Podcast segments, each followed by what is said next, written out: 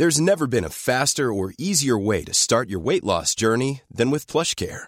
PlushCare accepts most insurance plans and gives you online access to board-certified physicians who can prescribe FDA-approved weight loss medications like Wigovi and Zepbound for those who qualify. Take charge of your health and speak with a board-certified physician about a weight loss plan that's right for you. Get started today at plushcare.com slash weight loss. That's plushcare.com slash weight loss.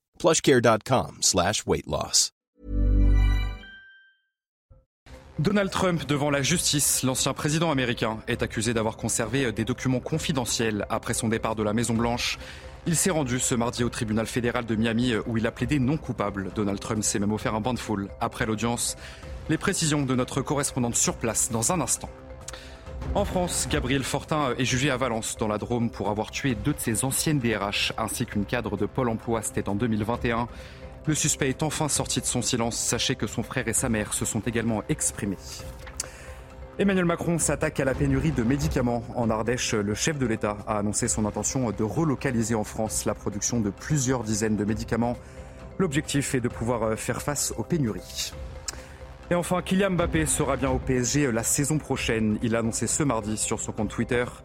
Mais au-delà de 2024, la suite de l'histoire est encore inconnue. Tous les détails, tout ce qu'il faut savoir dans votre journal des sports.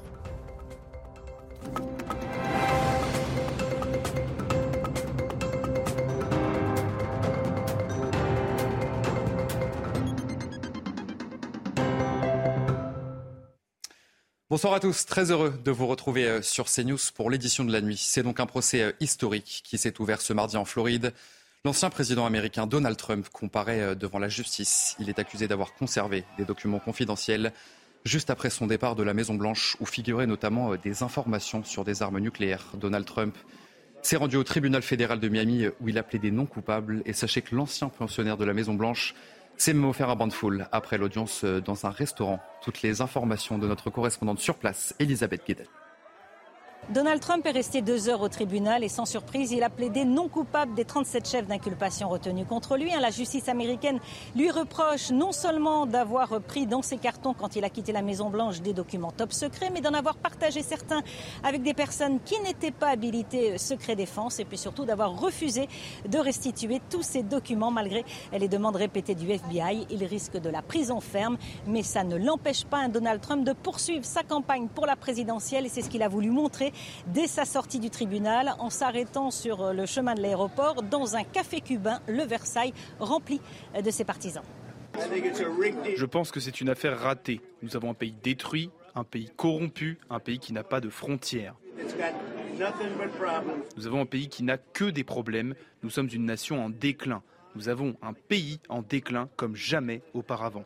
Un arrêt surprise pour rassurer qu'il restait combatif malgré toutes ces inculpations orchestrées selon lui par ses adversaires politiques. C'est d'ailleurs ce que pensent 8 républicains sur 10 selon les derniers sondages. Un Donald Trump qui reste le candidat préféré des électeurs conservateurs.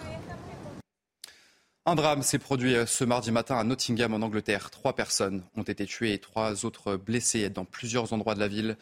Un homme en camionnette serait à l'origine de cette tragédie. Âgé de 31 ans, il a été arrêté par la police. Sachez que son identité et ses motivations n'ont pour le moment pas été communiquées. Retour sur ce qui s'est passé avec Somaya Lou et Louise Béchia. Le centre-ville de Nottingham est resté bouclé ce mardi. Un homme de 31 ans a été arrêté. Il est soupçonné d'avoir renversé six personnes avec sa camionnette. Bilan, trois morts dont deux étudiants et trois blessés. L'une dans un état critique, les deux autres légèrement. Tout commence à 4 heures du matin. La police est contactée après la découverte de deux corps en pleine rue à Ilkeston Road. Un nouvel appel un peu plus tard informe les forces de l'ordre que trois personnes ont été renversées à Milton Street. Le troisième corps est découvert à Magdala Road. Bouleversé, une témoin raconte. Il était 5h30 du matin, j'allais travailler et une camionnette blanche s'est arrêtée à côté de moi et j'ai pensé "Oh, c'est bizarre." Alors j'ai regardé. Puis il a regardé dans son rétroviseur et a vu une voiture de police derrière lui. Il a alors accéléré. Il y avait deux personnes qui tournaient au coin. Il a foncé droit sur elles. La femme s'est retrouvée sur le trottoir et l'homme a volé. C'était un tel choc. La police établit rapidement un lien entre les trois incidents tragiques. La camionnette et le suspect ont été retrouvés à un kilomètre du centre-ville. Pour l'heure, son identité et ses motivations n'ont pas été communiquées. Et toujours euh, à l'international, alors que l'Ukraine a entamé sa contre-offensive, une frappe russe dans le centre du pays a fait au moins 11 morts la nuit dernière. Des dizaines de blessés sont également à déplorer sur place. On va écouter la réaction euh, de quelques habitants juste après cette nouvelle attaque russe. Je me suis réveillé du premier coup et je suis allé directement sur le balcon. Puis la seconde explosion s'est produite. J'ai vu que la deuxième entrée de l'immeuble était en feu. Puis j'ai commencé à regarder ce qui était arrivé à mon appartement. Il n'y avait pas de dégâts majeurs. Toutes les vitres se sont brisées pendant que nous dormions. Je suis encore confuse. Au début, il y a eu une forte détonation. Les voitures ont pris feu. La fenêtre ici a été soufflée. En France, le procès euh, de celui qu'on surnomme le tueur de DRH s'est ouvert ce mardi à Valence dans la Drôme. Gabriel Fortin est accusé d'avoir tué deux de ses anciennes DRH ainsi qu'une cadre de Pôle emploi en 2021. Et à l'occasion de cette première journée d'audience, c'est bien le suspect est enfin sorti de son silence. La mère et le frère de Gabriel Fortin se sont également exprimés à la barre. Sur place, on fait le point avec Noémie Schulz et Olivier Madinier. Quand elle entre dans la salle d'audience, Francine Fortin ne remarque pas que son fils est là, derrière la vitre du box. Elle l'aperçoit près d'une heure plus tard et fond en larmes. Elle le supplie de s'expliquer. Gabriel Fortin reste impassible. Cette femme de 78 ans ne comprend pas les raisons de ses crimes, mais son témoignage laisse entrevoir chez elle une fragilité, une forme de paranoïa. Je suis souvent suivie dans la rue, répète-t-elle à plusieurs reprises. Une piste confirmée un peu plus tard par le frère de Gabriel Fortin. Il est enseignant-chercheur je savais qu'il y avait un problème, mais je ne pensais pas que c'était un psychopathe à ce point. Il poursuit, d'après une amie neurologue, ma mère est schizophrène paranoïaque. Je pense que mon frère a exactement la même euh, maladie. Ça relève de la psychiatrie. La suite du procès devra permettre de vérifier cela, même si les médecins eux-mêmes n'ont pas pu poser de diagnostic. Gabriel Fortin n'a pas voulu leur répondre pendant l'instruction. Depuis son box, il semble toujours enfermé dans cette paranoïa. À trois reprises, il a lu un texte dans lequel il explique que les responsables de ces crimes sont les députés, les ministres, les procureurs à qui il a écrit et qui n'ont jamais répondu. C'est la première fois qu'il s'exprimait sur les faits. Pour le moment, il ne dit rien de plus, mais le procès doit durer trois semaines. On va écouter à présent euh, le témoignage de la sœur d'une des victimes. Catherine Ribio a beaucoup d'espoir elle espère que le suspect euh, donnera le plus d'informations possible lors de ce procès. On l'écoute. Même s'il a répété en boucle la même chose, il a parlé, donc on a peut-être espoir qu'il ben, va peut-être nous apporter des réponses au moment où l'affaire de ma sœur Patricia Passion arrivera et qui nous expliquera pourquoi elle a été ciblée et pourquoi Pôle Emploi, alors qu'a priori il n'y avait aucune raison. Donc euh, il y a un espoir qui, euh, qui naît que peut-être qu'on aura une réponse. Je suis plutôt sur le fait qu'il était totalement lucide et qu'il a bien prémédité longtemps à l'avance ses actes et que rien ne relève de la folie. Cette histoire avait ému euh, la France entière. Il y a plusieurs semaines maintenant, les parents du petit Maël alertés sur le harcèlement de leur fils à l'école. Pendant plusieurs années, ce jeune garçon de 10 ans a été harcelé euh, par un camarade de classe pardon, au point d'être déscolarisé. Ses parents ont décidé euh, de porter plainte, mais sachez que lundi, eh bien, ils ont appris que le harceleur présumé de leur enfant ne, ne sera finalement pas poursuivi par la justice. Le sujet de Maxime Lavandier et Adrien Spiteri. C'est une véritable désillusion pour Maël et sa famille l'harceleur du jeune garçon ne sera pas poursuivi. On est complètement désabusé de, cette, euh, de cette décision parce que ben voilà, leur harcèlement est reconnu par l'éducation nationale. Donc en fait, c'est comme si rien n'était reconnu. Pendant trois ans, Maël, 10 ans, est victime de harcèlement par l'un de ses camarades de classe, au point d'être déscolarisé par ses parents qui décident de porter plainte. Le 16 mai dernier, ils témoignaient sur notre antenne et nous racontaient le long calvaire qu'a vécu leur fils. Je dis, mais comment on va arriver à stopper ça, quoi? Après trois mois d'école à la maison, le rectorat de Dijon propose une solution pour permettre à Maël de revenir en classe. Une proposition a été faite aux parents de l'élève mis en cause d'être scolarisé dans une autre école. La famille a accepté. Une proposition acceptée en attendant les résultats de l'enquête, non poursuivie du fait de son âge. Toutes les histoires en dessous de 13 ans sont classées sans suite car euh, moralement, euh, ils ne peuvent pas s'assurer que l'enfant sait, connaît la gravité de ses actes. Le harceleur peut désormais, si ses parents le souhaitent, revenir dans l'établissement. Dans la ville de Lyon, un prêtre euh, a été agressé lundi soir par un groupe de jeunes qui venaient récupérer leur ballon dans le jardin de l'église Notre-Dame du Liban. L'homme a été euh, insulté à plusieurs reprises. La Grande Mosquée de Lyon a fait un communiqué euh, pour condamner cette agression. Les précisions d'Amaury Bucco du service police-justice de CNews. Une enquête a été ouverte après l'agression d'un prêtre de la paroisse maronite Notre-Dame du Liban. C'était ce lundi soir à Lyon. Les se sont déroulés dans la soirée vers 20h30. 6 à 7 jeunes gens qui jouaient au football sur le terrain voisin se sont introduits par effraction euh, dans le jardin de l'église pour venir récupérer leur ballon. Alors le prêtre était là et excédé, eh bien, il leur a dit de ne pas rentrer ainsi sur son terrain. Il s'est alors fait insulter, notamment de sales chrétiens, mais aussi menacé et bousculé. Il est par exemple tombé dans un rosier, s'est fait des égratignures. Et euh, alors l'intervention de témoins a heureusement permis, si vous voulez, de mettre fin à l'agression. Mais le prêtre qu'on a pu contacter euh, euh, au téléphone, eh bien, nous indique que ce n'est pas la première fois que ce genre d'incident a, lieu, euh, puisque ces jeunes gens qui jouent au football à côté et qu'il décrit un peu comme des personnes sans éducation, un peu des voyous, eh bien, s'introduisent très régulièrement dans le jardin de l'église pour venir récupérer leur ballon, boire de l'eau ou par simple curiosité. Ils auraient même d'ailleurs percé un trou dans le grillage juste pour ça. Alors, après cette agression, eh bien, heureusement, plusieurs témoins ont pu intervenir et mettre fin à cette agression. Ils ont été entendus par la police, tout comme ce prêtre qui, au départ, ne voulait pas porter plainte, mais qui finalement s'y est décidé pour, après avoir reçu euh, des menaces. Et puis de leur côté, eh bien, des représentants de la communauté musulmane ont fait savoir euh, qu'ils se rendraient ce soir auprès de ce prêtre pour leur apporter son soutien. Et puis la Grande Mosquée de Lyon a fait un communiqué pour euh, condamner cette agression, je cite, inacceptable et ces comportements indignes envers des hommes de foi. À Lyon, toujours un jeune homme de 22 ans a été violemment agressé samedi soir dans le troisième arrondissement de la ville. L'individu a été attaqué euh, à coups de barre de fer par euh, une bande rivale. Il est actuellement entre la vie et la mort. Le récit de Michael Dos Santos. Samedi soir, 23h30, rue Saint-Amour, dans le 3e arrondissement de Lyon. À quelques pas du quartier de la Guillotière, un homme court à toute vitesse. Rattrapé par deux individus, il est alors agressé violemment à coups de barre de fer. Alors que l'homme, un Comorien de 22 ans, gîte au sol, deux voitures s'engouffrent dans la rue en sens interdit. Les passagers de l'une d'entre elles hissent le corps dans le coffre, roulent sur le trottoir pour éviter un véhicule venu faire barrage avant de prendre la fuite. Déposée au CHU de Lyon, la victime est aujourd'hui hospitalisée à Bron, entre la vie et la mort. Selon nos confrères du Progrès, deux autres personnes auraient été blessées lors de cet affrontement nocturne. Une enquête pour violence avec armes en réunion a été ouverte. L'enquête sur l'agression euh, du petit Kenzo se poursuit. Deux jeunes hommes âgés de 20 ans euh, ont été placés en garde à vue ce mardi. L'un d'entre eux est déjà connu de la justice pour des faits de violence. Au total, quatre personnes ont été placées en garde à vue euh, après l'agression. Ce petit garçon de 8 ans atteint d'un cancer du cerveau. L'une d'entre elles a été libérée ce mardi. Les faits s'étaient produits le 3 juin dernier en marge du match Ajaccio Olympique de Marseille.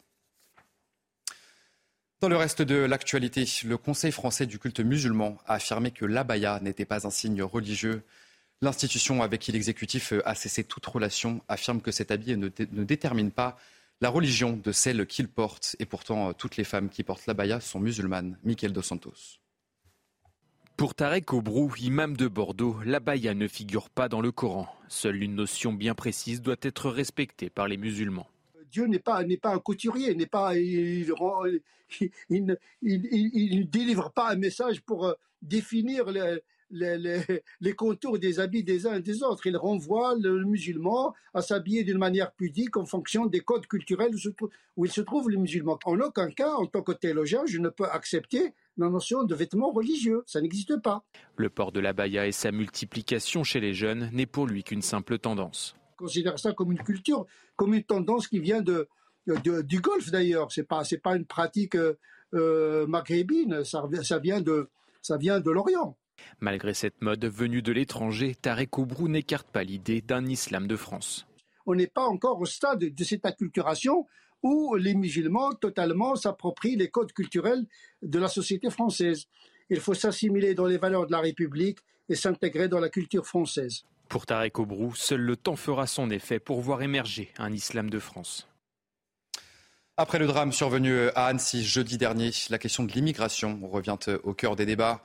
Et ce mardi, à l'Assemblée, eh Gérald Darmanin a eu un échange très tendu dans l'hémicycle avec un député du Rassemblement national. Regardez. 7 Français sur 10 sont favorables à un référendum sur la politique migratoire. Ils sont 80% à demander de la fermeté en la matière. Les Français subissent une immigration dérégulée, massive et anarchique qui a de lourdes conséquences. Vous semblez patiner sur ce sujet majeur, un sujet qui, s'il était pris comme le taureau par les cornes, ferait économiser des dizaines de milliards par an. Monsieur le député, vous parlez de l'appel au peuple Mais je vous ferai remarquer que Mme Le Pen a déjà été jugée sur son programme. Par deux fois, elle a été battue à l'élection présidentielle. Je veux vous faire remarquer depuis que 50 ans que le Front National prône l'adversité, le refus de l'altérité et la haine. À chaque fois, les Français lui disent non. L'histoire ne se déroule pas comme l'imagine Madame Le Pen et tout le Rassemblement national. Et je peux vous dire que c'est le dégoût qui nous inspire quand vous parlez de ce sujet. Je vous le disais dans les titres de ce journal, le chef de l'État s'attaque à la pénurie de médicaments. En Ardèche, Emmanuel Macron a annoncé son intention de relocaliser en France la production d'une cinquantaine de médicaments dont 25 prochainement. L'objectif euh, est de pouvoir faire face aux pénuries qui ont frappé des produits comme les antibiotiques ou encore le paracétamol. Florian Tardif et Florian Paume sur place. C'est l'un des enseignements de la crise de la Covid. La France est devenue trop dépendante de l'étranger sur le plan sanitaire, notamment euh, des pays d'Asie et plus particulièrement euh, de la Chine, ce qui n'est ni compréhensible ni acceptable pour la population française. C'est ce qu'a estimé Emmanuel Macron lors d'un déplacement ici en Ardèche après avoir visité euh, cette usine qui se trouve juste derrière moi. Une liste de 450 médicaments a été clairement identifiée, des médicaments jugés comme essentiels pour pouvoir soigner les Français. Et sur ces 450 médicaments, 25 seront euh, produits dans les toutes prochaines semaines sur le territoire national. C'est l'annonce réalisée euh, ce matin euh, par le président de la République avec un objectif à terme de produire 50 de ces 450 médicaments sur le territoire national. L'idée, vous l'avez compris, est de pouvoir sécuriser l'approvisionnement de ces produits en cas de forte tension sur le marché. Et enfin, c'est parti pour la huitième édition de l'Armada de Rouen. Des bateaux du monde entier viennent pour l'occasion sur les quais de Seine pendant plusieurs jours. Le but est de mettre en lumière les traditions des pays d'où ils proviennent et la dernière édition avait réuni 4 millions de visiteurs. Et vous allez voir que cette année encore, c'est le voilier mexicain qui a le plus de succès, Somaya Lalo. Il est comme souvent la star de l'armada de Rouen. Appelé Cuauhtémoc, ce voilier long de 90 mètres a attiré ce jeudi sur les quais de Seine des centaines de visiteurs venus l'accueillir. Le voilier a navigué plus de deux mois depuis son port d'attache à Acapulco avant d'atteindre la Seine avec entre autres une mission populariser la culture et les traditions mexicaines.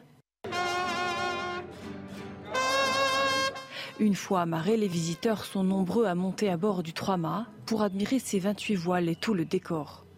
L'ambiance festive mexicaine transporte les plaisanciers. C'est magique, euh, on a des étoiles plein les yeux, c'est vrai. Mm on habite Rouen, mais on a vraiment l'impression euh, d'être des touristes dans une autre ville. Hein, c'est bien. Le voilier est avant tout un navire école. Un autre de ses objectifs est la formation de la centaine de cadets de la marine mexicaine présents à bord. Ils rencontrent différentes armées et cela élargit également leur panorama. Ils découvrent les méthodes de travail en vigueur dans toutes les parties du monde, ce qui contribue grandement à développer les compétences. Le Cuauhtémoc restera à quai jusqu'au 18 juin, avant de reprendre le cap vers son port d'origine. Allez, c'est sur euh, ces belles images que se termine ce journal, mais vous ne bougez pas, vous restez avec nous sur CNews tout de suite, votre journal des sports. Et on ouvre ce journal des sports euh, avec le nouveau feuilleton Kylian Mbappé au PSG. Dans un courrier euh, envoyé lundi au club, le numéro 7 du Paris Saint-Germain a affirmé ne pas vouloir lever l'option pour rester à Paris jusqu'en 2025. Mais ce mardi, Mbappé a démenti toutes les rumeurs. Il sera bien parisien l'année prochaine. Le sujet de Raphaël Redon, regardez. Kylian Mbappé va rester jusqu'à 2025. C'était il y a un peu plus d'un an, une éternité. Kylian Mbappé prolongé au Paris Saint-Germain jusqu'en 2025, ou presque. Dans le contrat de la star du PSG, la saison 2024-2025 n'était qu'en option. Une option jamais abordée cette année. Kylian Mbappé et son entourage affirment n'avoir jamais discuté à nouveau avec le club de ce point durant l'année, excepté il y a 15 jours pour annoncer l'envoi du courrier. Aucune éventuelle nouvelle prolongation n'a par ailleurs été évoquée. Aller jusqu'au bout de son contrat en 2024, puis s'en aller, voilà le souhait adressé par Kylian Mbappé au PSG dans un courrier ce lundi. Un choc au sein du club parisien.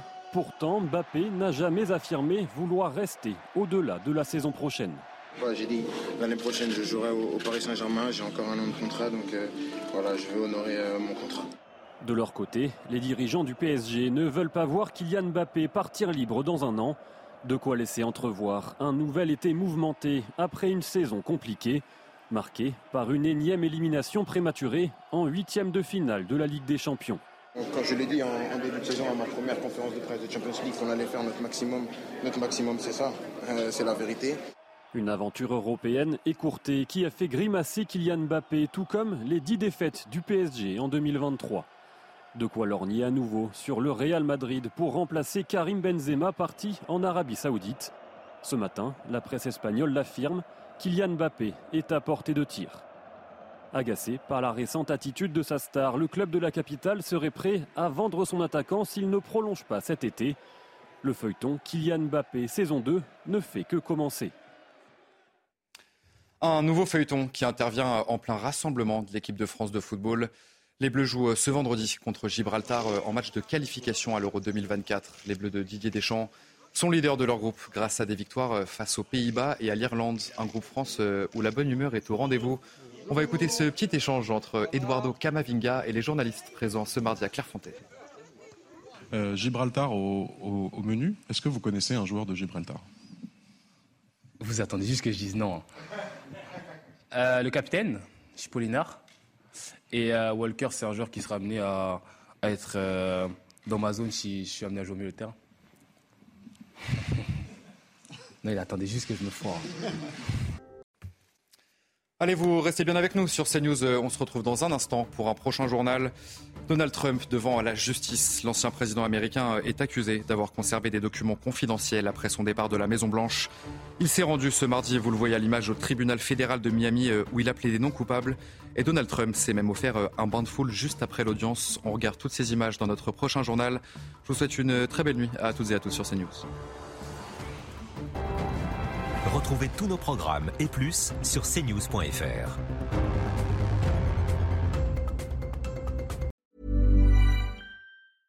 Even when we're on a budget, we still deserve nice things. Quince is a place to scoop up stunning high-end goods for 50 to 80% less than similar brands. They have buttery soft cashmere sweaters starting at $50, luxurious Italian leather bags, and so much more. Plus, Quince only works with factories that use safe, ethical, and responsible manufacturing. Get the high-end goods you'll love without the high price tag with Quince. Go to quince.com/style for free shipping and 365-day returns.